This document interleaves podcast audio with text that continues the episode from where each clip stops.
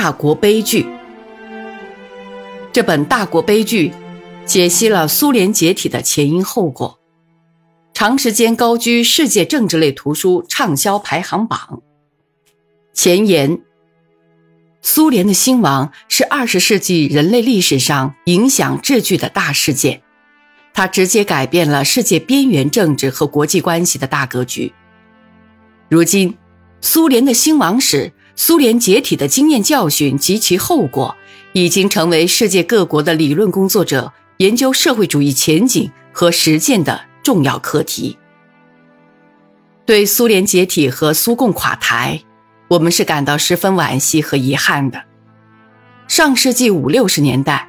我曾经多次陪同毛泽东、刘少奇、周恩来和邓小平等同志赴苏联访问。苏联领导人赫鲁晓夫等来华访问，我也曾当过翻译。我结交了很多苏联朋友，同他们建立了深厚的友谊。随着苏共和苏联的逝去，这些都已成为如烟的往事。因为这层关系，我对苏联解体之谜格外关注，对新解密的苏联档案和有关当事人的回忆和反省格外留心。雷日科夫是苏联解体前的部长会议主席，亲历了苏联解体的全过程，对彼时的真实景况和内幕有非他人能比的了解和洞悉。雷日科夫的著述因而就多了更深一层的价值和意义。雷日科夫这些年写过不少书，但他对此书特别重视。他说：“这本书我写了十多年。”书的主题是苏联解体，这是对他震撼之烈的人生经历。书中除了叙述苏联发生在一九八九年至一九九一年的各种重大事件外，更重要的是对经验教训的总结和后果的反思。起初，作者只是备忘，把一些重要的事件记录下来。可是后来，随着戈尔巴乔夫改革造成的后果日益严重，他和整个俄罗斯思想界一样，开始了对一连串重大历史事件前因后果的深入思考。他把所有这些都写进了此书。他说：“我希望这本书在某种程度上能回答我心灵和理智的呼唤。时间是最好的老师，拉开时间距离的关照。”可能更为客观、冷静、清明和超脱。痛定思痛之余，十五年来，雷日科夫几乎没有一天放松过对这些问题的探讨研究。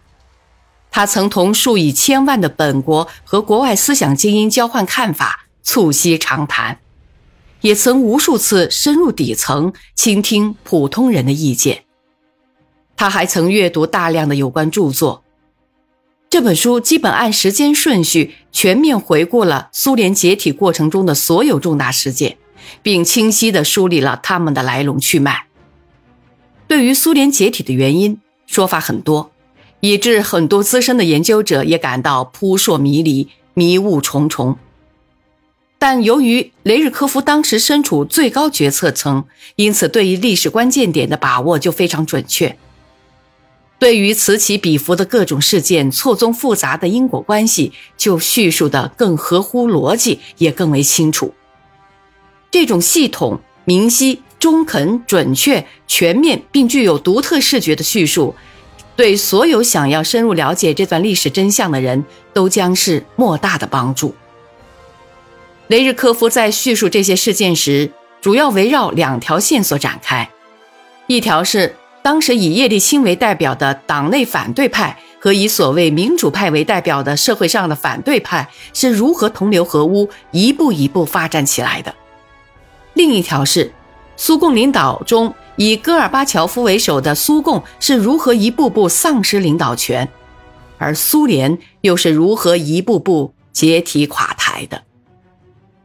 其间各种思潮的来龙去脉，各种社会力量的起伏动荡，各种国际力量的相互关系，阐述十分深刻细致，值得深思，足以成为我们的借鉴。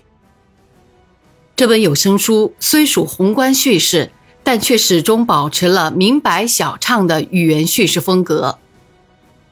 结合了大量历史细节，以亲身经历的具体事实澄清了许多似是而非的传言和关于某些问题的悬案，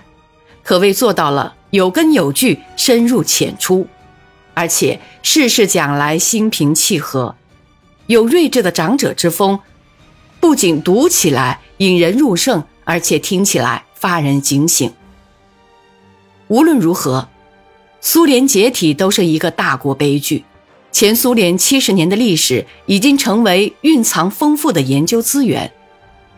在当前我国思想舆论界掀起一轮大国研究热的档口，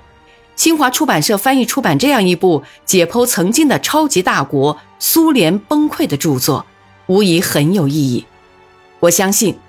此书的翻译出版并能引起专家学者和普通读者的广泛兴趣和关注。定能为我国的社会主义研究和苏联研究以及其他内容广泛的理论研究提供重要参考，并有助于我们进一步坚定社会主义信念，坚定我们走中国特色社会主义道路的信心和决心。严明复序。